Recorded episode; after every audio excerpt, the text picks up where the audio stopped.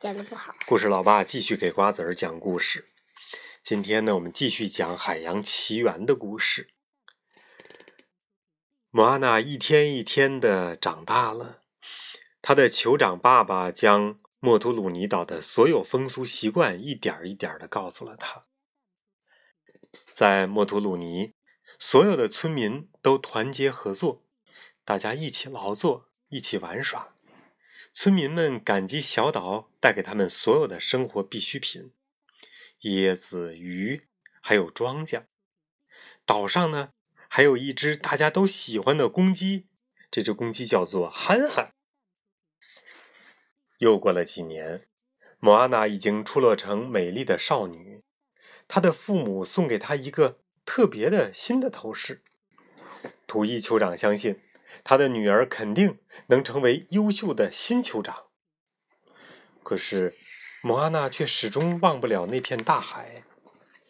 只有塔拉祖母经常鼓励他，不要放弃自己内心的激情，去拥抱大海吧。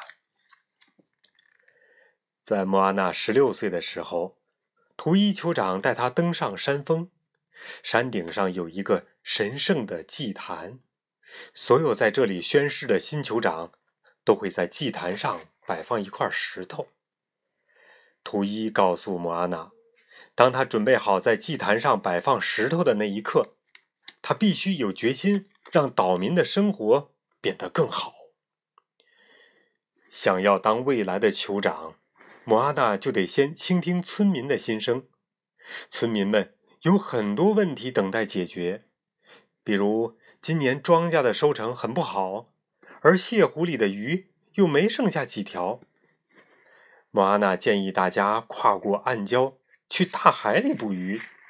听到这话，图伊非常生气，他让莫阿娜放弃对海洋的所有的想法。后来，希娜给莫阿娜讲了爸爸的故事。有一次，图伊也像莫阿娜一样被大海吸引。可当他跨过暗礁，他发现大海并不好驾驭。土伊不能让村民们面对如此的危险，更不能让女儿受到伤害。可莫阿娜想向大家证明，暗礁之外的大海里有更多的鱼。他带着小猪胖胖，划着独木舟来到了海上。他们很快就遇到了麻烦，巨浪一下子就吞没了莫阿娜的独木舟。莫娜吓坏了，她抱住胖胖，竭尽全力游回岸边。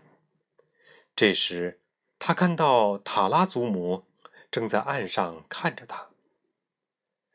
莫阿娜对祖母说：“爸爸是正确的，大海太危险了。”塔拉祖母并没有安慰他，而是告诉了他这个村子里最大的秘密。塔拉祖母带着莫阿娜来到一个隐蔽的洞口，他对莫阿娜说：“进去吧，敲响那面鼓，你就知道答案了。”莫阿娜沿着黑暗阴冷的火山岩洞往里走，走着走着，不远处传来一阵低沉的隆隆声。绕过一块巨大的岩石，一幅令人震惊的场景出现在他的眼前。那是一个巨大的岩洞，岩洞的出口被瀑布遮蔽，洞口外就是大海，而岩洞里则停泊着很多独木舟。莫阿娜的心激动得砰砰直跳，在一艘大船的船头，他发现了一面鼓，于是他上前敲响这面鼓，山洞里顿时充满了回声。一阵风吹来。火苗变得跳跃闪烁，船帆的影子在山洞里变换起来。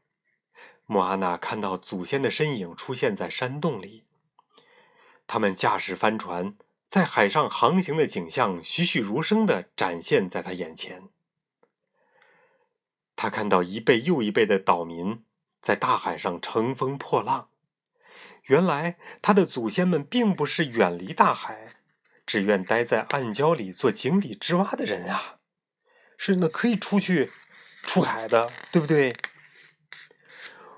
我们曾经是航海家。莫阿娜跑出山洞，兴奋地喊着：“为什么后来就不出海了呢？”